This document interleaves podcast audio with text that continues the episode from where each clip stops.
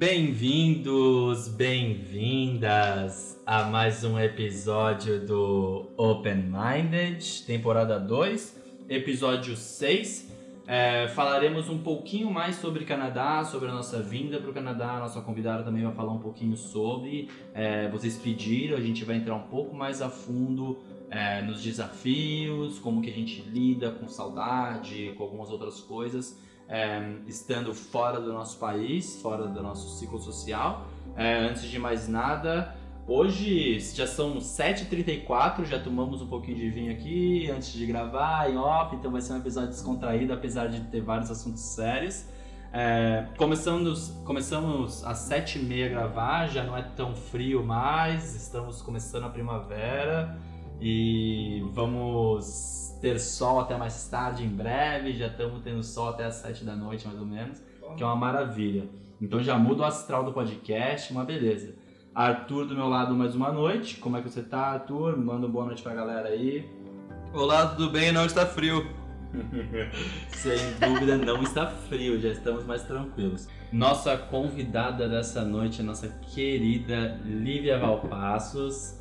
Muito obrigado, Lívia, por estar aqui hoje. Vou deixar você se apresentar para o pessoal, dar o seu oi e aí a gente pode ir para o episódio.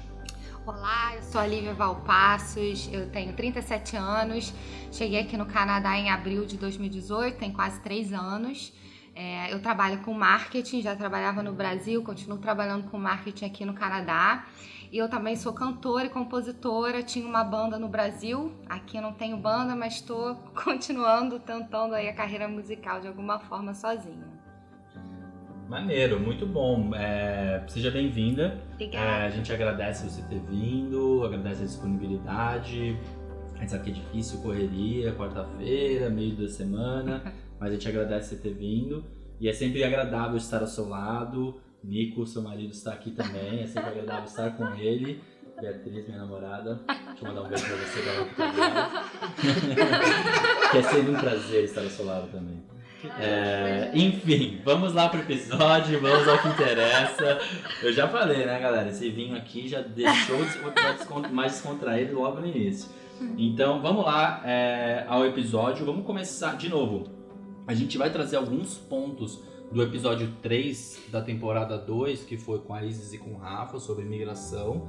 Mas a gente vai tocar em alguns assuntos específicos que foram pedidos por vocês, sobre carreira, sobre dia a dia, sobre as nossas experiências aqui, é, para fazer meio que uma parte 2, mas não parte 2, se, se dá para entender assim.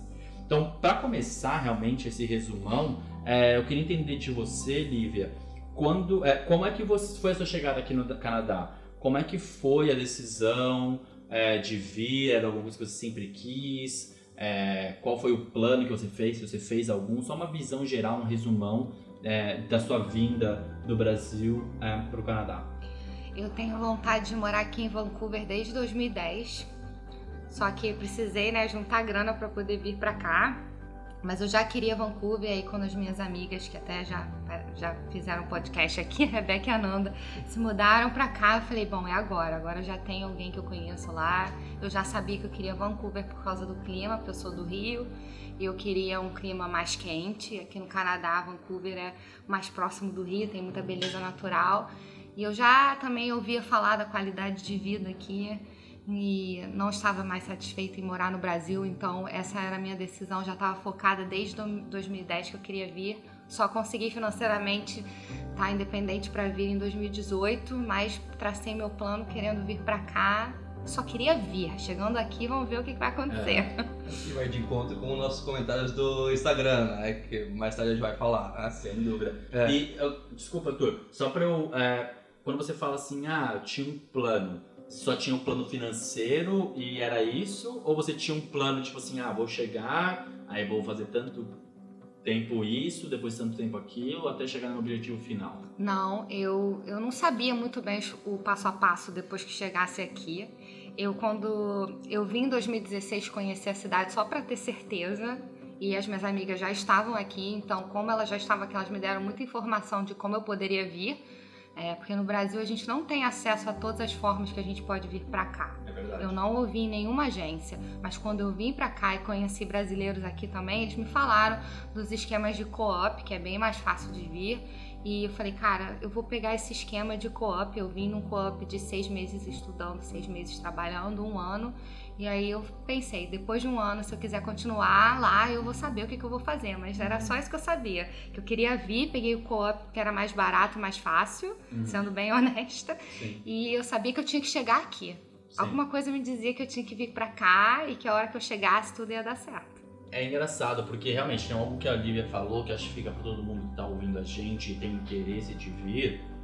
Quando você tá no Brasil, por mais bem informado que você esteja, é, muitas agências querem vender pacote, né? E o que é mais interessante para eles, às vezes, não o que é mais interessante para os seus planos. Então eu sofri com isso, eu comprei, eu expliquei o meu plano para a agência, eles me venderam um, um, pacote. E quando eu cheguei aqui, não era bem exatamente o que eu queria, não se encaixava tão bem nos meus planos e tudo mais. Então, assim, para todos que estão ouvindo a gente, é, se vocês tiverem dúvidas, qualquer coisa assim, pode dar um toque pra gente. De novo, a gente não é especialista em imigração, mas temos alguns anos de vivência aqui, alguns perrengues, que vamos falar alguns aqui no episódio, que ajudaram a gente a criar uma casca e, e criar um pouquinho de, de conhecimento ao redor disso. Então fiquem à vontade, tá? Apesar de a gente não querer focar em imigração, a gente pode dar uma forcinha se precisar com as nossas próprias experiências. Eu acho que é importante, né? A gente tá falando aqui desse assunto das, das empresas, etc. Você sempre dizer o que você quer fazer como seu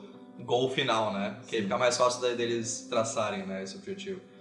É, eu achei interessante essa prévia aqui. Eu ia, eu ia fazer uma pergunta de como que você decidiu o Canadá especificamente. Você falou que você queria vir pra cá. Qual é? Tipo, como que você decidiu essa porra? Antes de pensar em Canadá, eu pensei em Portugal só por causa da língua. Foi meu primeiro pensamento antes de 2010.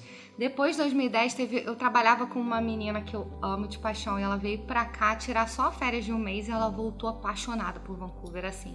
Cara, é muito maneiro, o pessoal é muito doce, muito gentil, os canadenses são ótimos. Eu já fui pros Estados Unidos, não senti desse jeito.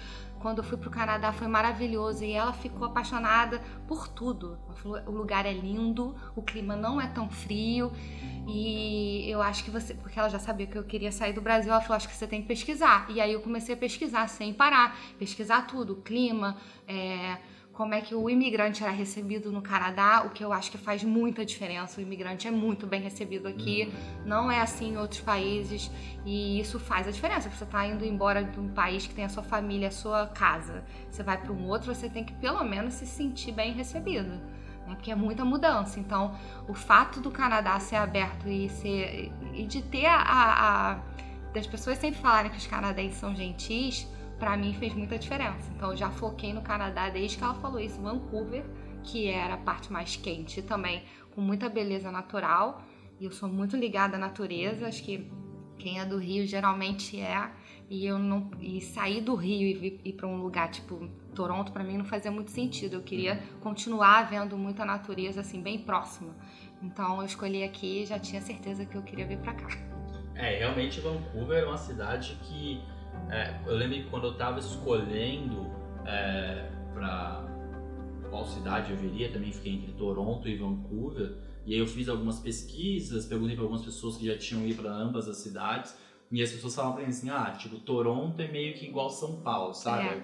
É, tipo, selva de pedras, a galera trabalha bastante. É São É. Paulo com gelo. É, com É gelo isso no que é essa porra. E, e Vancouver é mais é mais Rio de Janeiro, é tipo praia, galera mais relaxada e tudo mais. Aí eu falei, pô, eu quero ir pra Vancouver, eu não quero ir pra Toronto. Ah, eu também, eu também, meu Deus, não. Então, a, a escolha da cidade foi até simples pra mim, sabe? Foi, foi tranquilo. Pra mim também. A cidade foi mais fácil. Ah, pô, acho que pelo menos se ajuda a gente a escolher a cidade é mais fácil, Ah, né? é, né? Mas aí, Olivia, conta pra gente, depois que você chegou aqui, né? Só pra gente dar uma voltada naquele episódio lá dos gigantes, né? Dos gigantes não, do, da Isa do Rafa, né? Que chama de gigantes porque eles são altos pra caramba.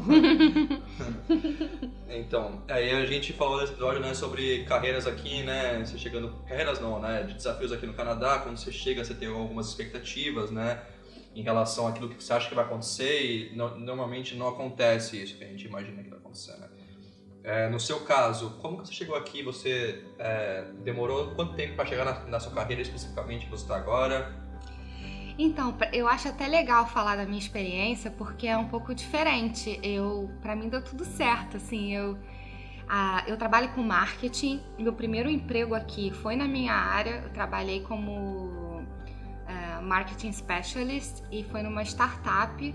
E isso me abriu espaço para o meu próximo emprego, que é o que eu tô hoje, que eu sou coordenadora de marketing na maior empresa que faz serviço de limpeza aqui no, no Canadá. Eles fazem limpeza assim nas maiores faculdades do Canadá, Universidade de Toronto, Universidade de British Columbia, todas as faculdades mais ou menos do Canadá, eles que limpam. E é uma empresa muito legal de trabalhar. Então eu tive eu não sei se é sorte ou como eu estava falando antes, eu acho que é muito também da forma como você se posiciona. Eu fui, eu ia para as entrevistas mostrando o meu valor, assim. Eu sei que no Brasil o marketing digital é mais avançado do que aqui no Canadá, com certeza. E isso eu trazia na minha entrevista, eu falava, eu mostrava, assim, minha experiência nisso. E eu consegui emprego na minha área. Então, assim, para mim não é que tenha sido fácil, fui para várias entrevistas, mas é, também não foi difícil. Tem, uhum. tem vaga de mercado de trabalho aqui.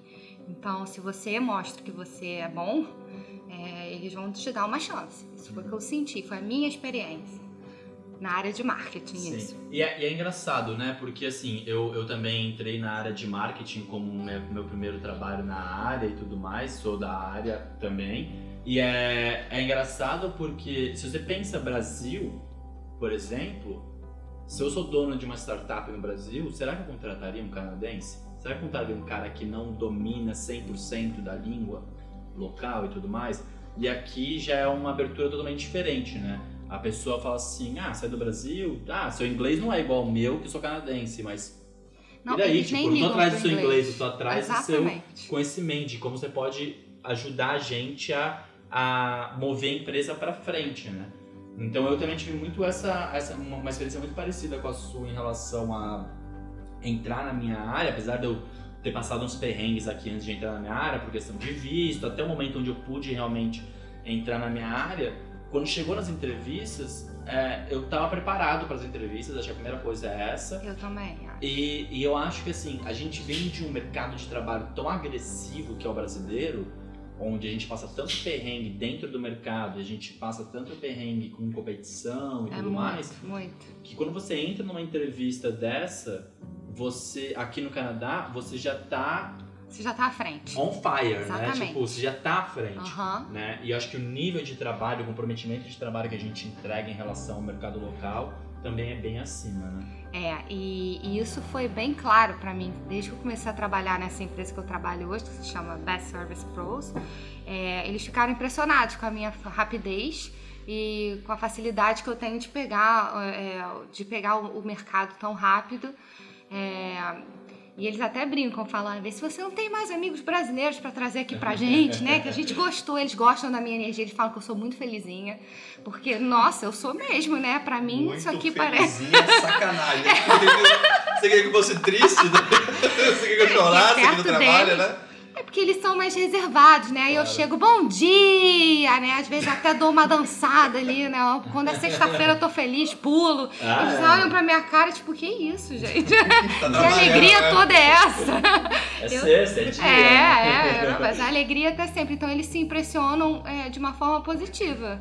E, e, e, uma coisa que você falou do inglês, eu acho bem, bem legal, porque na minha empresa, por exemplo, é proibido, assim, você falar alguma coisa de sotaque de alguém, não pode. Uhum. Você tem que aceitar. O Canadá é feito de imigrantes, então eles têm, que, eles têm que respeitar Sim. o seu sotaque, por exemplo, Exato. né? Não tem, não tem nada. Eu nunca tive nenhum problema em relação a inglês. Isso era uma insegurança muito grande que eu tinha. Uhum. Eu sabia que eu era boa no meu trabalho, mas não tinha certeza se eu ia me comunicar tão bem como eu me comunico em Sim. português. É muito difícil, né? Eu lembro que a minha primeira semana nesse trabalho, nessa empresa que eu tô até hoje, eu tava super empolgado. Falei, pô, tô de volta na minha área, pô, tava a milhão. Entrei na primeira reunião e na época era só eu de não canadense, o resto todos os funcionários eram canadenses. É, eu entrei numa reunião e aí começou a rolar reunião, tá, e pá, blá, blá, blá, blá, blá, Eu cheguei, e aí essa semana eu tava ligando todos os dias meus pais pra falar como é que tava, meu dia a dia lá, né? Eles também estavam super empolgados por mim e tal. No quarto dia eu tive uma reunião zona, tipo, grande, longa.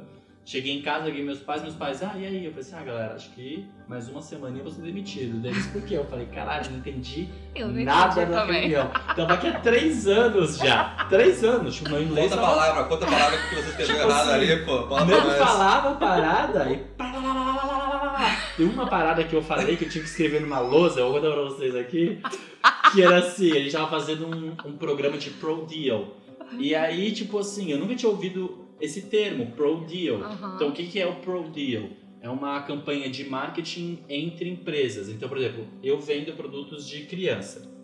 E você. Então, a gente tinha um Pro Deal com uma empresa canadense que chamava MC. Então, a Mac, né? Que, a gente, que eles fazem produtos autor e tudo mais. Eles fazem para criança e tudo mais. O que, que é o Pro Deal?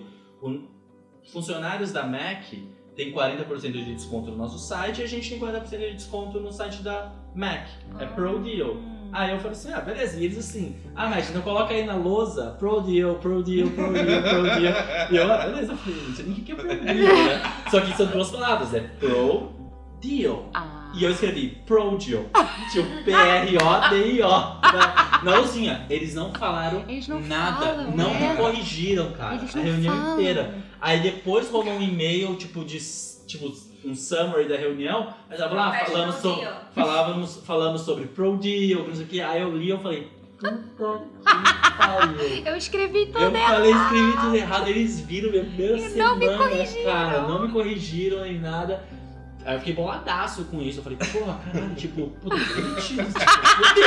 Porque, né, a gente tá acostumado com, com, com um ambiente, tipo, Brasil, É. que, tipo assim, velho, se você cagou uma, duas vezes, já era. É. Tipo, normalmente, né, não é tão assim É, não, também no mas é Brasil. bem competitivo, Mas- mas é tem outro pra te colocar no seu lugar. Exatamente. E aqui não, aqui eles são muito tipo assim, ó, se você errou, não tem problema. Eles dão muita chance. Eles são bem tranquilos, sabe? Então, tipo assim, é, é até difícil de você mudar o mindset às vezes, né? Total. E pra mim foi difícil, porque assim, eu até queria, né, estender um pouco mais sobre esse assunto pra perguntar pra você, porque pra mim, quando eu entrei, o nível de cobrança que eu tinha em mim era maior do que o nível de cobrança que a própria empresa tinha em mim Igualzinho comigo. sabe? E, e isso meio que me deu uma derrubada em alguns momentos. Do tipo assim, eu falava assim, cara, não tô entregando, não tô entregando, não tô entregando. E eu chegava em, em reunião de feedback e falava assim, cara, tá excelente, sabe? Tipo, meus, meus feedbacks eram excelentes. Eu falava assim, cara, como? Tipo, como é possível isso? Tipo, e, e eu ficava numa constante luta comigo mesmo. Eu queria saber se você teve alguma coisa desse tipo. Eu tive, porque assim, eu, eu primeiro, eu tinha muita insegurança com o inglês ainda. E como você falou, eu não, eu não entendia tudo que eles falavam no início. Pra mim, uma coisa que faz diferença é se acostumar com a voz deles. Com- Uma vez que eu me acostumei com a voz do meu- dos meus colegas de trabalho, ficou muito mais fácil entender. Mas no início eu ficava um pouco perdida, eu fazia aquela cara de paisagem rindo, mas não tava entendendo nada que eles falavam. Eu ficava, meu Deus, eu pensava isso também. Você fala, o que eu vou fazer, Sem cara? nada, ainda não Sem nada. Falei, bom, mas tudo bem, eu sei o que, que eu tenho que fazer. Eu sei o, meu, o que, que eu tenho que fazer de trabalho. De AdWords eu vou fazer. Então, o lance é, quando eu abri, por exemplo, o AdWords deles, as plataformas digitais que eles usam para fazer anúncio, ali eu me, me achei e falei, ah, eu posso otimizar isso aqui, que eles estão gastando dinheiro à toa, com palavras-chave. Então ali eu fui ganhando a minha própria segurança em mim mesma, tipo, tá, o meu inglês não é perfeito, mas eu vou entregar o meu trabalho. E se eu sentir alguma dificuldade para me explicar, eu vou falar pro meu chefe, desculpa, não sei exatamente essa palavra, mas o que eu quero dizer é isso. Tentar explicar de uma forma mais simples. Porque assim, eu não tinha, o que me incomodou no início é que eu não tinha o mesmo vocabulário que eu tenho no Brasil. Aí eu Exato. queria usar aquele re- vocabulário mais rebuscado, aquele vocabulário mais bonito, não tinha. Aham. Agora eu já tô desenvolvendo mais, mas isso é bem legal porque eles não estavam aí pro meu vocabulário, eles Exato. queriam ver resultado. E uma vez que eu comecei a entregar resultado muito rápido, eles ficaram muito chocados também. Peraí, mas você já fez tudo isso? Era só pra semana que vem. Não, mas já fiz agora, eu vou fazer outra coisa. Então eles não estão acostumados. Eu até precisei botar na minha cabeça que eu vim pra cá pra ter qualidade de vida, então que eu não ia ter esse ritmo tão acelerado que a gente tem no Brasil.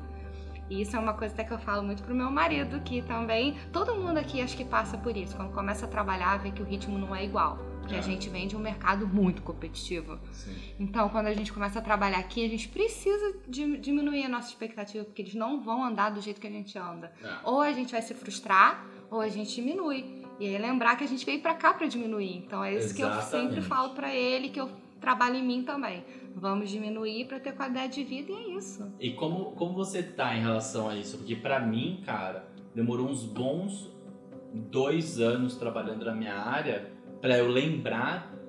Porque assim, pra mim foi muito parecido. A minha vinda pra cá, grande parte foi que eu já tinha o sonho desde mais novo.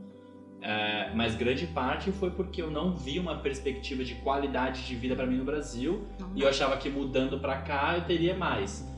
Só que depois que eu entrei nesse, voltei pra minha área, eu demorei pra lembrar disso, sabe? Porque eu tava tão Demora, é. empolgado e eu voltei tão focado e com tanta energia pra, pra parada que eu demorei pra me ligar, eu tipo assim, cara, eu tô fazendo a mesma coisa que eu fazia no Brasil. E não é aqui eu não preciso, exatamente. E eu não preciso. Não E eu preciso. demorei. E foi uma. É, Esse processo foi doloroso pra mim, sabe? Psicologicamente, porque eu sofri. Eu, eu fiquei mal, é, eu, eu fiquei pra baixo e eu não sabia o porquê. Entende? Demorou pra eu entender, tipo assim, cara, só o fato de eu estar trabalhando mais do que eu preciso. É, porque assim, no Brasil tinha muito aquele negócio do tipo assim, se eu não trabalhar mais, Eu não vou mostrar. É, eu, vai ter alguém que vai trabalhar mais, e eles vão colocar no lugar. É, no né? Brasil E aqui é não é assim, né? Aqui, e eu demorei pra lembrar disso, entender isso. Então assim, como que você tá nesse processo hoje? Você já tá bem resolvida? Ou você tá no caminho? Como é que tá pra você? Eu já tô bem resolvida. Que bom. É, para mim foi mais fácil porque assim, eu já fazia terapia há muito tempo. E aí eu sempre lembrava da minha terapeuta falando: se isso te canaliza uma energia, você precisa tirar essa energia de alguma forma. E aí pra mim ela sempre sugeria a música. Ela falava: se isso tá, se você precisa liberar energia, joga na música. E aí eu comecei a fazer isso mesmo. É, a energia que estava faltando, porque a gente está acostumada a dar muita energia no trabalho. Então fica aquela energia que a gente não deu, a gente fica ué, se sentindo meio inútil, não sei explicar. Uhum. Então eu resolvi canalizar para outras formas. Agora, por exemplo, porque né, eu tenho energia para oferecer, eu tô fazendo um freelance. Para mim é uma forma assim, tá? Eu ainda tenho energia, então vou ganhar mais dinheiro com isso, sei lá. E eu também foco às vezes na música. Então eu tô com energia, porque isso é porque a gente está acostumado a dar muita energia no nosso trabalho. E a gente, eu tenho 37 anos, eu cheguei aqui com 34 anos acostumada a trabalhar desse jeito. No início foi um pouco difícil, mas aí eu pensei, cara, vou fazer o que a minha terapeuta sempre me disse. Essa energia que, tá, que eu ainda preciso liberar, eu vou jogar em outra coisa que vai me trazer de retorno. Então eu comecei a buscar freelancer e peguei um freelancer agora. E, e também focar na minha área musical, que aqui eu tive mais espaço do que em toda a minha vida no Brasil. Então, isso é uma coisa que eu, queria, que eu especificamente queria que você falasse pra gente, né? Que a gente sabe que você é songwriter, né? Essas coisas aí todas. Fala pra gente como que você se sentiu vi- vi- vi- vindo pra cá com esse lado artístico da coisa. É, você falou pra gente que aqui você foi um pouco melhor sucedida do que no Brasil com isso. Conta pra gente Isso. como é que foi. Então, eu tinha banda no Brasil, comecei com 16 e fui até os 32, ou seja, 16 anos de banda. Com a minha banda a gente nunca ganhou um festival, a gente participou de tantos, mais tantos, mais tantos. A gente nunca ganhou um. O que acontece é que no Rio é muita competição. Acho que no Brasil todo, né? Mas como eu sou do Rio, eu só tenho assim, eu só me sinto à vontade de falar do Rio. No Rio é muita competição, tem muito artista bom, muita banda boa, muita gente querendo um espaço. É, aqui eu não acho que seja assim. É, aqui eu resolvi me partici- participar de um festival que eu vi na internet, no, no Instagram. Na verdade foi até o Nico que viu, meu marido me mandou pra mim. Aí resolvi participar. Falei, ah, vamos ver, né? Mandei meu clipe, era pra enviar o clipe. Eu tenho uma música, tem música em inglês, mandei meu clipe. E aí eu fui, entrei, entrou no festival. Então tá, agora pede voto. Aí eu comecei uma campanha nessa de marketing digital, entrei no meu link no meu Instagram, fiquei promovendo o meu Instagram, enchendo o saco dos meus amigos, todos, Tá pedindo pros meus amigos. A Bia tá aqui, ela fez um vídeo pra mim. Eu pedi pra todos os meus amigos fazerem um vídeo cantando a minha música, me mandar. Falar, e eles estão cantando, e você, já tá cantando? Vota em mim! Deu certo. Deu certo, né? e aí eu fui promovendo, promovendo, cara, fiquei em segundo lugar.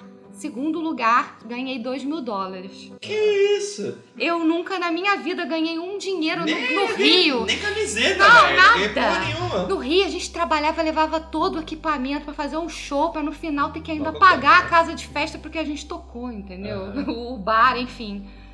E você acha, você acha que assim, nessa questão musical, você acha que o Brasil, lá no Brasil, é porque realmente tem muita gente de qualidade para pouca oportunidade e aqui é meio que o inverso, tem pouca gente e muita oportunidade ou não?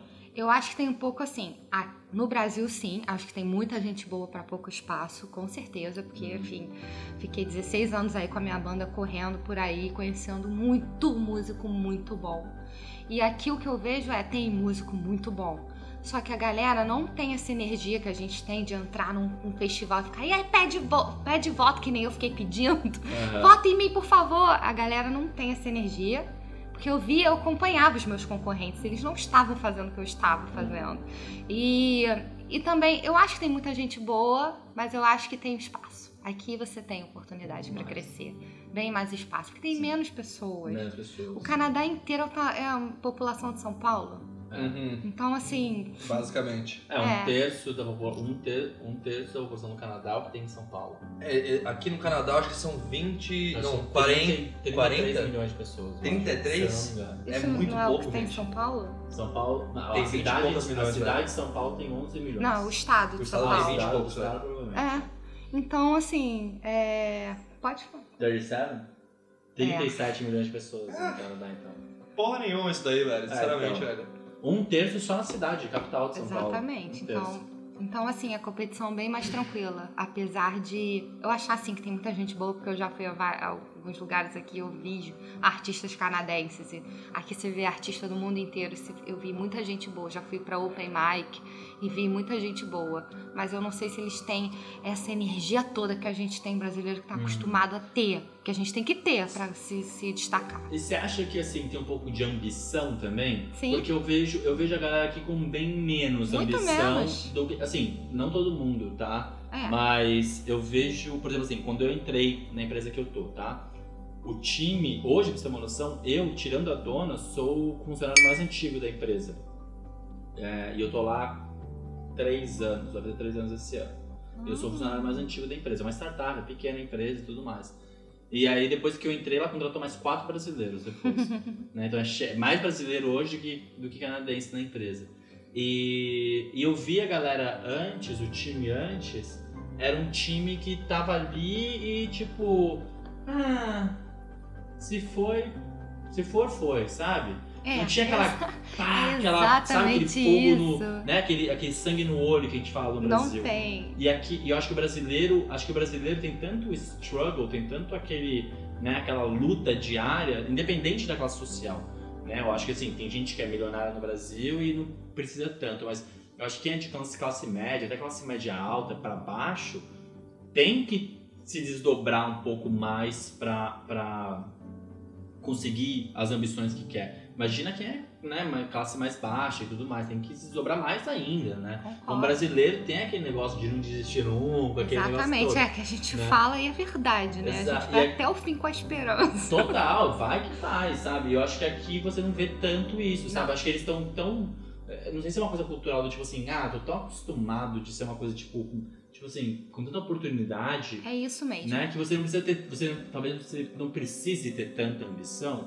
É, a gente falou isso no episódio com a Isis e com o Rafa, onde todas as pro- as profissões aqui são dignas. Então, um cara que é pintor, Exatamente. Às vezes coloca o filho na mesma faculdade que o cara que é advogado coloca a filha dele. É. Entendeu? Então às vezes o cara não precisa tanta ambição, ele só Sim. precisa ter alguma coisa que é suficiente. Eu acho que a ambição aqui é algo além, né? Não Exatamente. é, além, não é aquilo que É. a gente acha que é. um Porque extra. sabe o que, que é? Aqui com o mínimo você vive. Porque o transporte público funciona, porque a saúde Sim. pública funciona, porque a Concordo. educação funciona. 100%. O que não acontece no 100%. Brasil. Eu acho que a ambição aqui seria ir além no ponto de vista. Eu quero uma. Mercedes. Isso, eu quero ir sabe? além do básico. Quero uma BMW, eu quero uma Ferrari. Isso é, É, além. Isso Porque mesmo. aqui, pelo que eu vejo, assim, eu não sou uma pessoa muito experiente profissionalmente falando, mas pelo que eu vejo vocês falando, é algo que não é aquilo que os canadenses querem.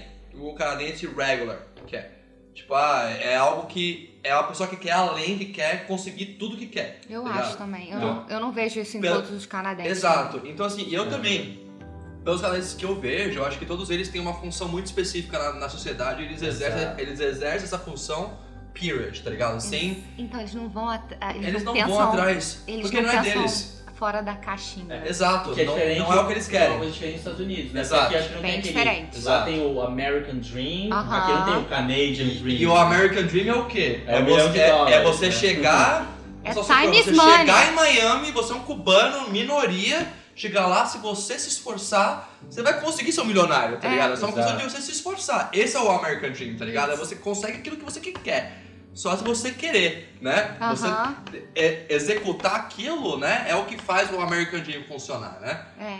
E eu acho interessante isso, né? Porque vocês falam isso e faz todo sentido, cara. Eu, nas, no- nos empregos que eu trabalhei aqui, poucos deles eu vi um canadense, canadense mesmo, porque o canadense que eu, que eu tô falando pra vocês aqui que eu vi era é, French Canadian, É. é. German Canadian, é, É. Asian Canadian, tipo, Korean Canadian, any- anything. Que- Iraniano, tem muito iraniano, que vem aqui e, tipo, tem um heritage bom, o cara vai atrás, velho. Vai, vai. Entendeu? Agora, o cara dente branco que Não. tá aqui, você não vê esse cara se esforçando, tá? Porque É. tem muitas pessoas que se Tipo esforçam assim, por eles, né? É, na eu- minha opinião, é- né? Exato, eu acho que é muito tipo assim.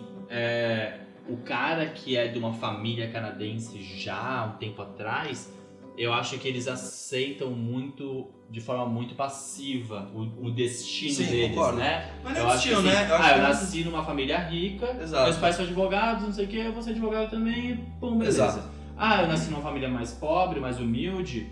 Cara, eu vou trabalhar no Starbucks aqui, depois eu trabalho numa É. loja, vou virar gerente, tá Não, ótimo. Mas sabe o que, que O é que não é- legal? é ok Exato, também. é ok, É porque ok. não é visto como subemprego Exato, como é no esse é Brasil. o problema. É. Aí que tá. Não é visto como subemprego, então não é visto como um negativo. Exatamente, At all, não, tá Não bem. tem nada disso. É, então, tipo assim, é fácil você estar aqui e você ter um emprego que pra gente no Brasil, por exemplo, eu, se eu trabalhasse no Habib's, por exemplo, que é o McDonald's daqui, Mas que é o Subway, etc., eu conseguir. nunca ia ter respeito nenhum da minha família. Nunca. Zero. É. Tal- talvez eu teria por ser filho deles, É, né?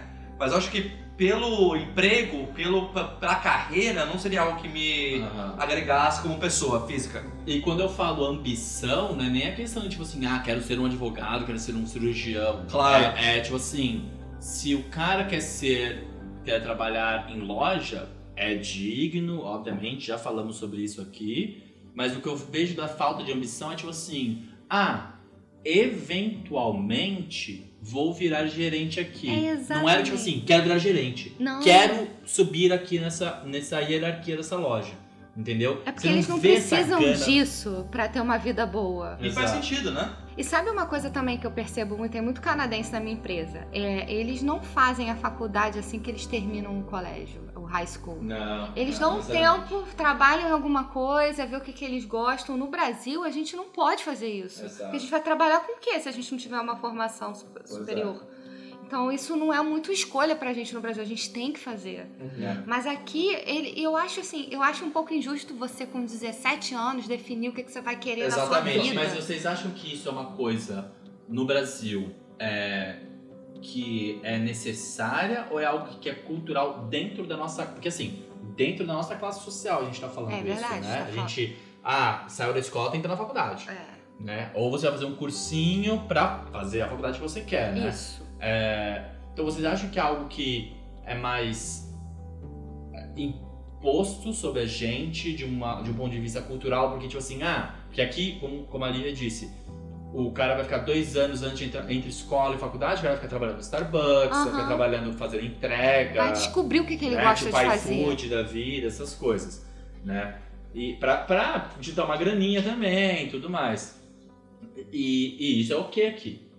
Né? No Total. Brasil, seria ok se eu saísse da escola e, ah, vou trabalhar num shopping por Não. dois anos, depois eu penso na faculdade. Não, porque você vai estar, você já vai entrar na faculdade, o pessoal já vai estar mais velho que você. Óbvio que assim, não vou dizer que Você pode, tudo é possível É, nessa vida, claro. não existe um não.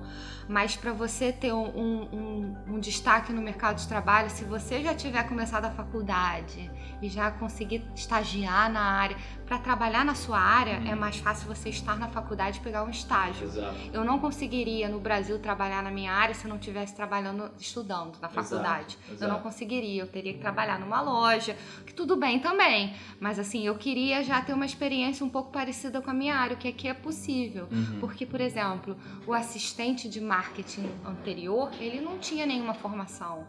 Ele, Ah. ele queria trabalhar como assistente de marketing, terminou o high school, tinha algumas experiências dentro no high school, fazendo alguma coisa, algum projeto dentro do colégio com marketing, e aí conseguiu um emprego aqui.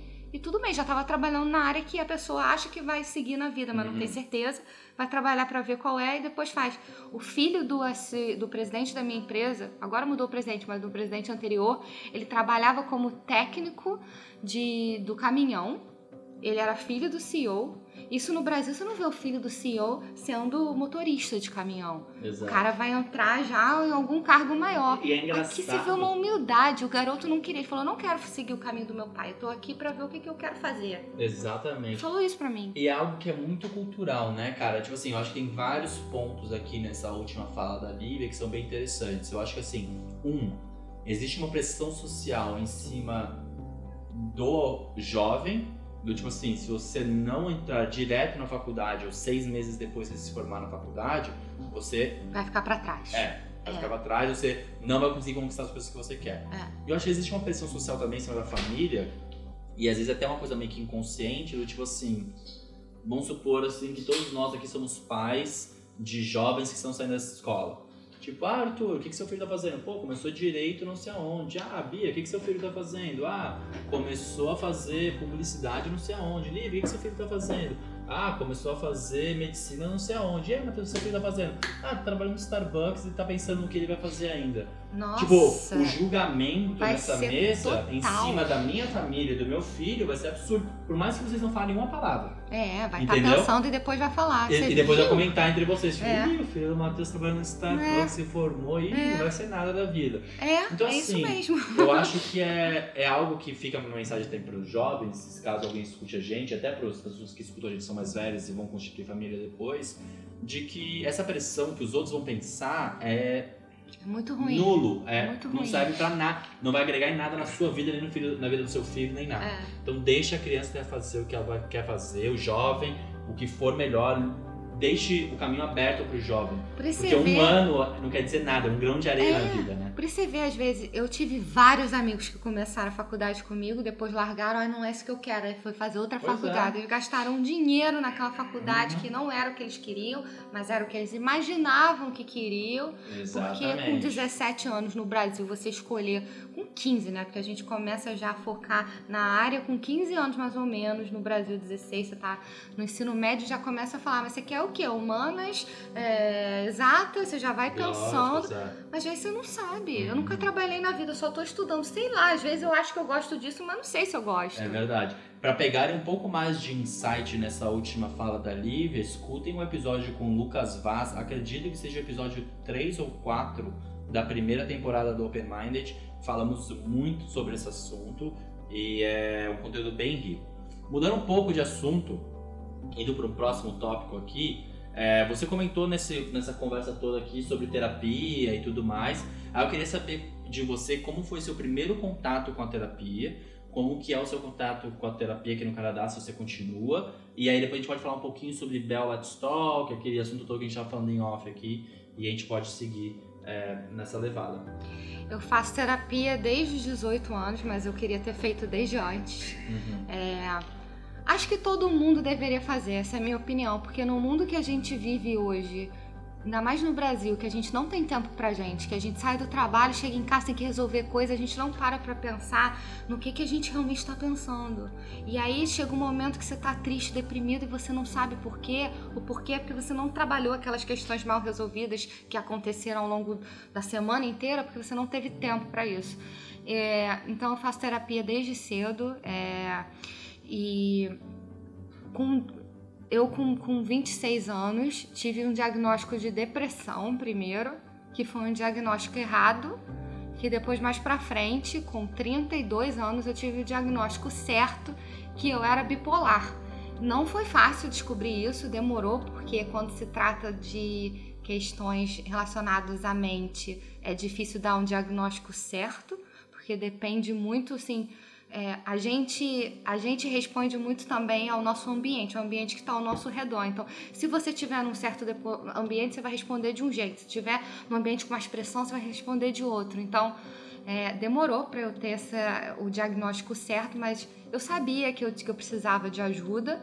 E aí, a minha terapeuta mesmo me indicou para uma psiquiatra no momento que eu não estava conseguindo dominar minhas próprias emoções e, e aí eu faço acompanhamento de terapia e psiquiatra, com terapia e psiquiatra.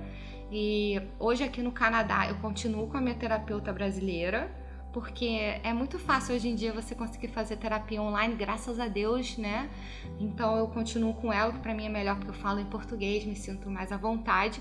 Mas o meu psiquiatra, por exemplo, é canadense, quer dizer, ele é espanhol, mas ele é aqui do Canadá, porque com a pandemia eu não consegui mais ir para o Brasil. Eu pedi para alguém trazer o meu remédio. Eu fazia antes consulta com a minha psiquiatra online também. Ela me passava o remédio, meu pai comprava para mim na farmácia, que ele tem minha procuração, e alguém trazia para mim o remédio. Sempre tinha alguém vindo do Rio para cá. Sim. Agora com a pandemia eu não tive mais como continuar a minha terapia, a minha com o psiquiatra, porque eu preciso de uma prescrição para comprar o remédio aqui. Então eu tive que achar um, um, Family Doctor, que aqui você só consegue recomendação se você achar um Family Doctor, e ele me encaminhou para um psiquiatra. Eu agora tenho um psiquiatra aqui no Canadá, mas antes era tudo só mesmo no Brasil. E como que tá essa experiência de troca do psiquiatra pro, do brasileiro para o canadense? Eu achei muito interessante. É, primeiro porque eles fazem, antes de você começar a sua primeira sessão, você responde a um questionário enorme. Eles, antes de conversar com você, ele já vai saber um pouco de você. Uhum. Então você faz esse questionário antes da primeira consulta. Quando ele veio falar comigo, eu não sei se foi propositalmente ou não, colocaram um espanhol para falar comigo. Ele até falou: consigo falar um pouco de português se você se sentir mais à vontade. Eu achei isso o máximo. Eu falei, não, a gente pode ir no inglês mesmo, que eu já tô começando a ficar bem à vontade com o inglês agora, né? E e aí ele, ele respeitou meu tratamento que eu tô fazendo desde o Brasil, ele concordou, mas ele falou que vai me acompanhar porque aqui eles fazem muito, tera, é, muito, muito tratamento com fototerapia, que é com luz. Uhum. Que eu acho que assim, se eu puder testar isso pro meu corpo, tirar né, esse químico que eu coloco todo mês, né? Todo dia, com que são os remédios que eu tenho que tomar todo dia. É, eu tô fazer uma, uma, uma, terapia, uma fototerapia, eu sou aberta a fazer. E aí na, ele falou, mas não agora no inverno, isso é uma outra coisa que no Rio a gente não sofre, que a, a, a estação, o, a falta do sol, ou, o, o, sol aqui toda hora, que a Bia até falou no podcast dela, faz diferença, faz mesmo. E ele me falou isso, ele falou, você tem que observar como é que você vai estar de acordo com as estações do ano.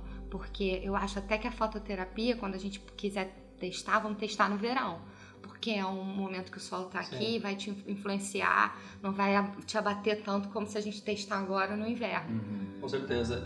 É, é, uma coisa que o meu psiquiatra também fala, falou para mim e eu, tipo, caguei, sinceramente. Eu dei pra mim, ah, compra uma lâmpada é, que faz a luz é, UV do sol específico. Isso, mano, mas ajuda muito. um remédio. Exato. Mas aí que tá, né? Eu acho que você tá aberto, né? Aquilo que a, a, a galera sugere, né? Eu, eu, acho engraçado isso que você tá falando, porque o meu approach foi totalmente diferente disso. Eu falei, velho. Não. Eu não quero isso. Eu vou ficar não vai funcionar. 10, 30 minutos em frente de uma luz, sabe? Porque você quer, entendeu? Eu não vejo benefício nenhum nisso pra mim. Mesmo eu não tendo feito. É bizarro isso.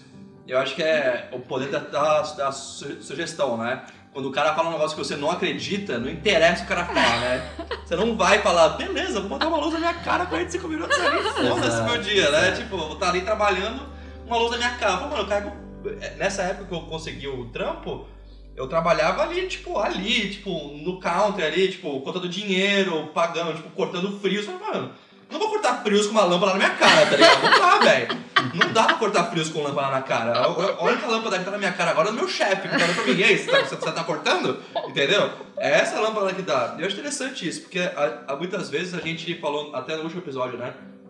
que dá pra você levar o cavalo até o rio, mas não dá pra você fazer ele beber, né? Exato. É. Entendeu? Então É, o fato de ter exatamente. essa disponibilidade de tratamento available não quer dizer que você vai fazer isso, né? Exatamente. É interessante isso. Eu queria que você falasse pra gente um pouco do, do Bell Talk que você falou aqui pra gente. Bell é uma empresa de telecom aqui no Então, Canadá. é muito legal o que a Bell faz. Ela, ela faz desde 2010. A Bell é uma operadora de celular que nem seria tipo a Vivo, a Claro, no Uhum. Brasil. E eles, eles todo, todo ano, eles têm um dia de consciência de saúde mental, que é geralmente em janeiro, no final de janeiro. E eles promovem, eles fazem um barulho muito grande aqui. É. Eles fazem spot na rádio, eles fazem propaganda na TV, eles fazem muito é, anúncio na, em rede social e eles é, fazem um trabalho também com as empresas. Eles tentam encorajar as empresas de trazerem esse tópico para os funcionários.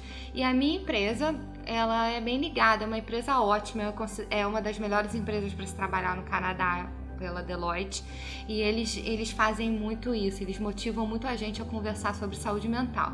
E aí o meu chefe me pediu para cuidar do Bell Last Talk, que é um dia que a Bell é, dedica para conversar sobre saúde mental, pode ser qualquer tema, qualquer tema, porque o que eles falam é se você falar, tá tudo bem. O importante é você falar. E isso é verdade. E uma outra coisa que eles falam é: quanto mais a gente falar sobre é, saúde mental, melhor. E aí a gente teve a ideia de pedir os funcionários para darem um depoimento sobre saúde mental, sobre o que eles quisessem falar. E aí meu chefe me pediu para coordenar esse projeto dentro da minha empresa e eu adorei, já que eu sofro né, distúrbio mental, eu sou bipolar e eu queria dar o meu depoimento, porque eu sei que tem muita gente que não gosta de falar sobre isso, que não é o meu caso. Eu gosto de falar, porque eu acho que é importante a gente assumir quando precisa de ajuda, a gente assumir que precisa de ajuda, porque só assim a gente consegue melhorar. E no meu caso, que, que, eu sou bipolar moderada, eu preciso tomar remédio para poder controlar as minhas emoções. Sem o remédio, eu não consigo controlar as minhas emoções. E o que eu achei legal aqui no Canadá é que as pessoas já conversam sobre isso. Não- Não foi um tabu pedir para as pessoas falarem sobre isso. Tiveram várias pessoas pedindo para participar. E quando eu, por exemplo, falo abertamente, quando eu falei, porque a gente também promoveu uma conversa interna, não tinha Covid. Isso, primeira vez que a gente fez isso, não tinha Covid, então ficou todo mundo junto na sala conversando sobre isso. Cada um conversava o que quisesse. E a partir do momento que um começa a falar, todo mundo fala. E eu, eu dividi a minha experiência que eu, de fato, se eu não tomar o remédio, eu fico depressiva e alegre, que é um, é, eu fico variando entre alegria e tristeza. No mesmo dia, eu sou a pessoa mais feliz do mundo e a pessoa mais infeliz, e se, se eu não tomar o remédio. E assim, eu eu nunca tive resistência a tomar o remédio, mas eu sou o quê? 10%, nem 10%. A maioria não quer tomar remédio e não quer ah, dizer que precisa de ajuda. E aí, quando eu conversei sobre isso aqui no Canadá, eu vi que não, que a, que a maior parte das pessoas são muito ligadas à saúde mental aqui. Sim. Eles fazem exercício pra. Por exemplo, depende de cada um. Tipo, tinha uma pessoa no meu trabalho que falava: ah, pra mim, saúde mental é ligada ao sono. Então, o que eu fiz foi comprar um colchão muito bom, um, um, um travesseiro maravilhoso, que foi caro, mas que é maravilhoso e que me permite dormir. E pra mim, isso é o suficiente. Aí teve outro que falou: não, eu sou muito ansioso. Se eu não fizer exercício, eu fico ansioso demais. Então, eu faço exercício. Aí o outro falou: não, eu faço terapia e também vou para um psiquiatra, é, eu tenho depressão. Então foi um assunto que eu pude conversar com o pessoal e eu vi que não tinha tabu. Ah, E nunca nem teve, porque o meu chefe sabia que eu tinha, que eu era bipolar quando ele me ofereceu liderar esse projeto. Inclusive, ele ofereceu porque eu era bipolar. Sim. E nunca senti um tipo de preconceito, não é tabu, não é estigma. Ah. Eu acho que é porque isso já é falado aqui há muito tempo. Sim. Eu acho que o tabu é uma coisa muito cultural, mas ao mesmo tempo é muito individual também, né? Eu acho que, por exemplo, o, a- a- o próprio intuito do projeto, o nascimento desse projeto aqui, nasceu é, do fato de eu e o Arthur estamos vivendo há um tempo aqui e por percebermos que culturalmente não existe tanto tabu aqui no Canadá, a gente conseguiu nos libertarmos dos nossos próprios tabus individuais. E aí a gente começou a dividir mais coisas entre, entre nós dois e, e isso é, é, deu nascimento ao projeto do Open Minded. né? E a gente se diverte conversando aqui com as pessoas, a gente aprende conversando com as pessoas, a gente consegue colocar experiências é, é, é, em, em pauta que pessoas que são tão diferentes da gente têm experiências parecidas e a gente consegue falar, putz, realmente, eu não tô sozinho nessa. Né? E, é, e é muito bom, falar, porque eu falo, putz, só o fato de você saber que você não tá É sozinho bom. já ajuda você a impulsionar, né? A gente tem algumas perguntas no Instagram, mas na verdade eu queria propor uma coisa aqui pra vocês dois. É, eu, é assim, eu quero tirar as perguntas do Instagram para algumas perguntas que eu tenho pra vocês, se for tudo bem. É, a primeira pergunta que eu queria falar com vocês, que eu queria que vocês dividissem com nossos ouvintes, porque eu acho que aqui são as experiências, é de todas as pessoas que eu conheço que frequentam é, psiquiatras, eu não vou falar 100%, mas 99% das pessoas ficam inconfortáveis com os remédios e querem sair dos remédios o quanto antes. Eu queria saber de vocês dois, é, separadamente, qual que é a experiência. Se vocês quiserem falar, se não também tudo bem.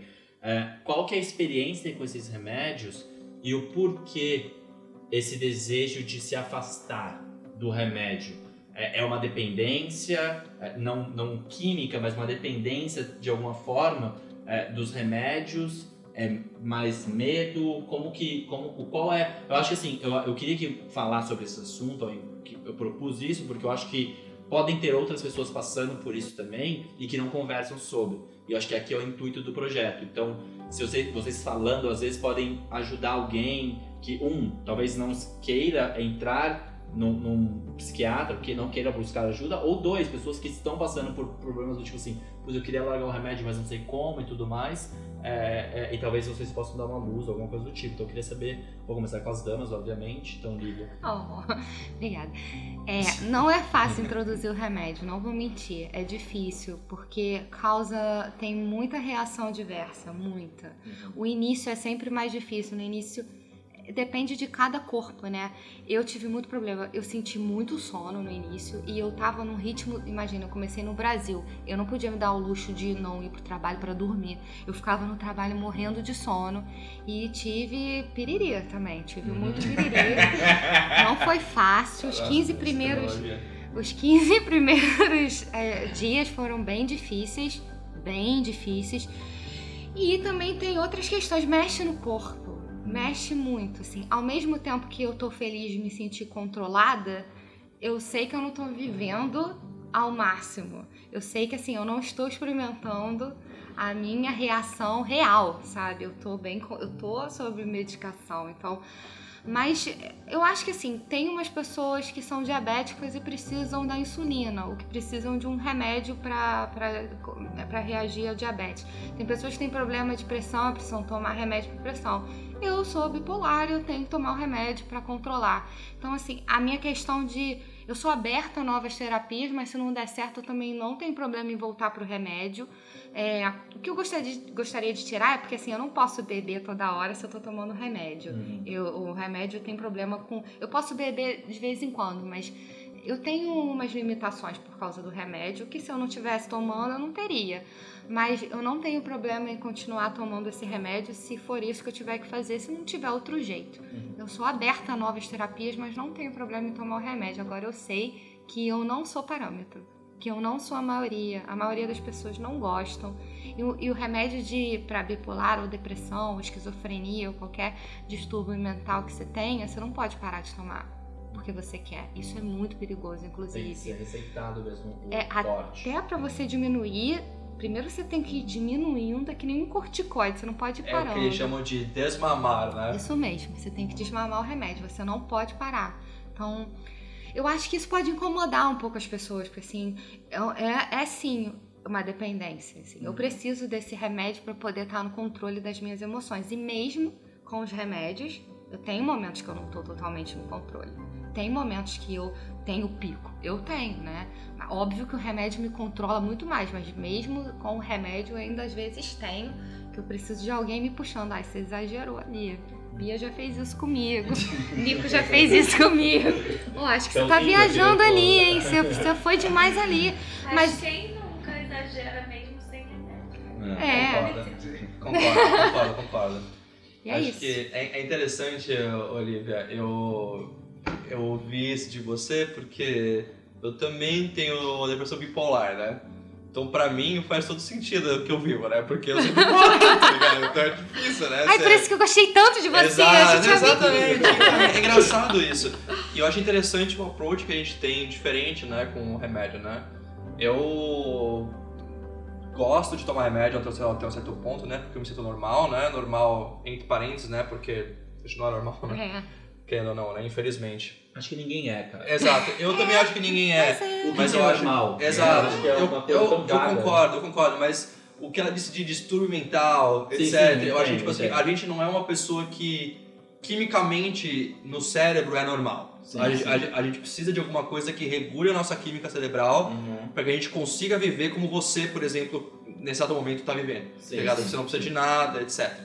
Então eu acho interessante o jeito que ela fala, porque o meu approach é totalmente diferente. Eu não quero tomar remédio. Eu quero ser uma pessoa normal, tá ligado? Eu- quero não ter que depender disso para nada. E eu não poderia estar mais errado, tá ligado? Porque é um absurdo isso que eu tô falando. Porque, necessariamente, se eu, se eu, se eu tivesse gripado, eu teria que tomar remédio Pra curar a gripe. pra curar a gripe, Exatamente. Entendi. e nesse que eu tô- que eu tô falando, eu tenho isso e, e eu tentei parar de tomar um remédio para depressão especificamente.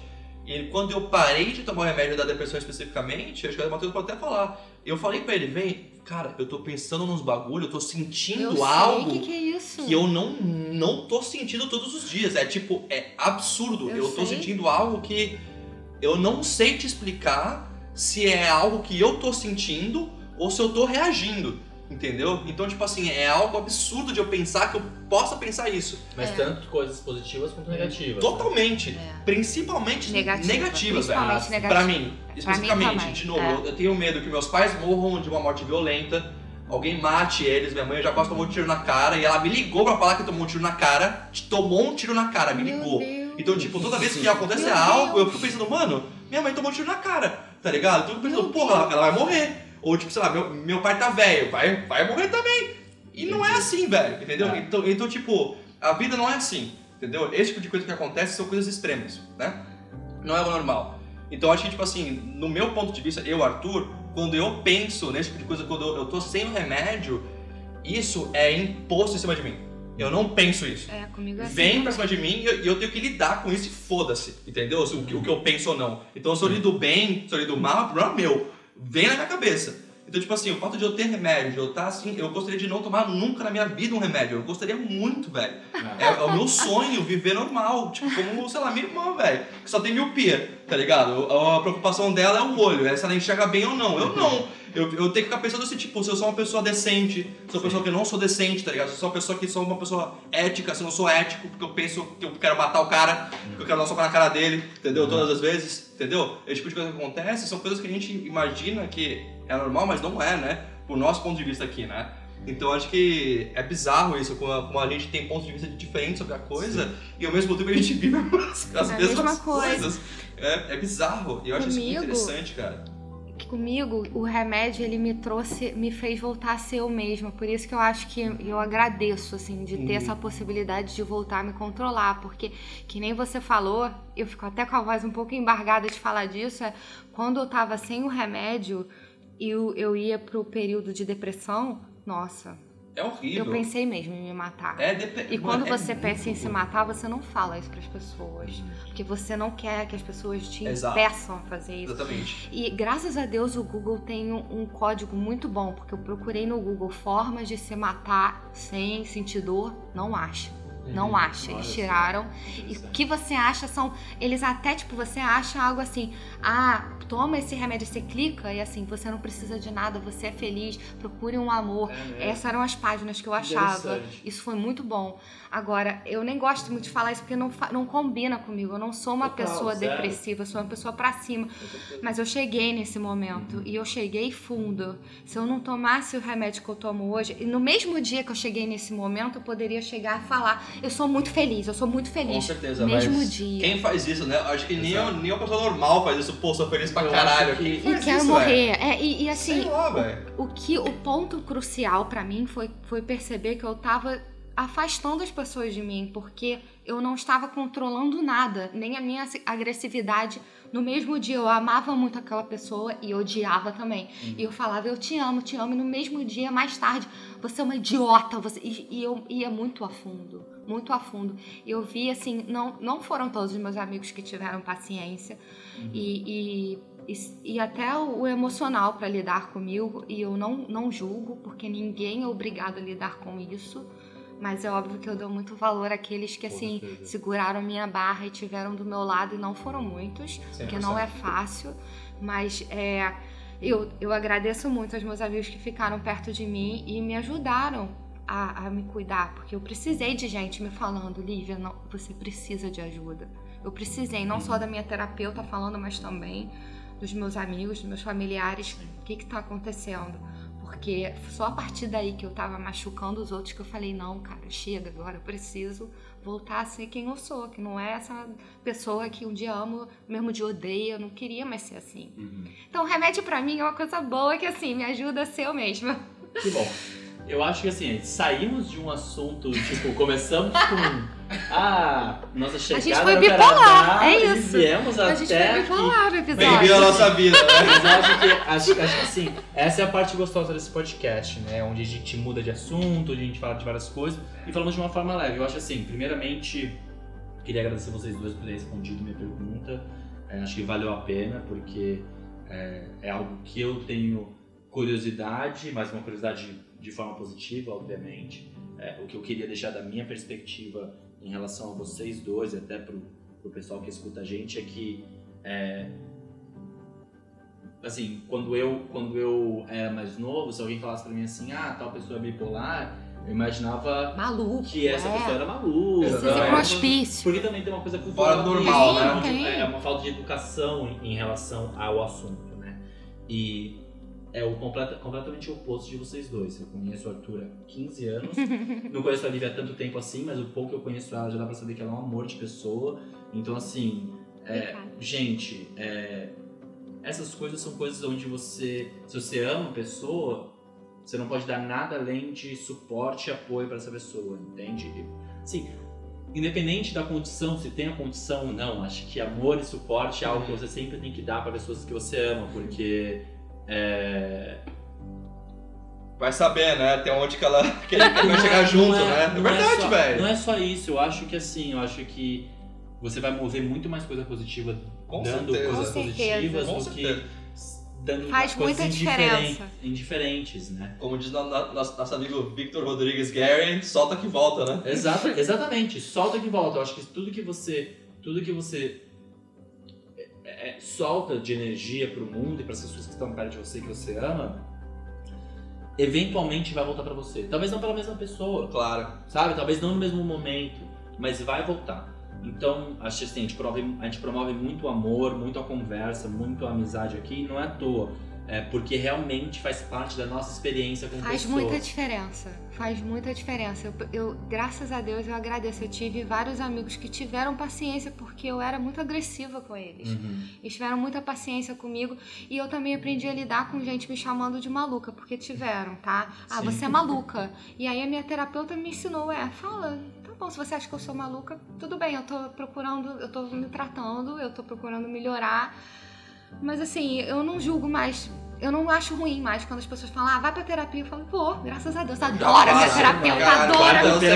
É, vou mesmo, adoro, obrigada. É isso aí, ainda você deveria ir, todo mundo deveria ir. Exatamente. Sabe? Eu acho assim, é, eu acho que é, se você tem amigos que estejam passando por dificuldades, é, é sempre bom a gente tá, estender a mão, porque a gente nunca sabe quando vai ser com a gente. Né? Então, eu acho que a gente de novo, aqui no nosso podcast a gente promove muito amor, muita conversa, muita amizade, muita parceria.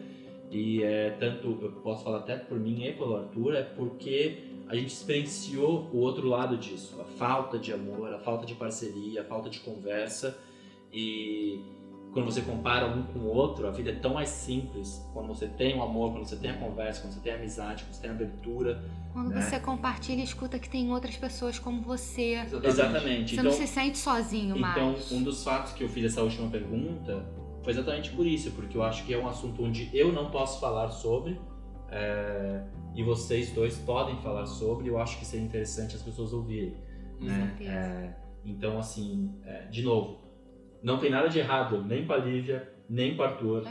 nem comigo. É, o errado tá em quem olha e julga ao invés de olhar e ajudar. Né? Se você não quer ajudar também, não atrapalha, sabe? Porque às vezes julgar ou falar alguma merda atrapalha muito mais do que se você não falar nada, Sim. entende? Seja um pouco empático, né? Empático na, Exato, na acho que né? empatia, empatia é uma palavra que tem surgido tanto nos nossos episódios, eu acho que essa é a palavra. Então, pessoal, martelem essa palavra na cabeça de vocês, sabe? E não é frescura, Não. sabe? Não. Porque assim, é, algumas pessoas falavam, ah, ela é frescura.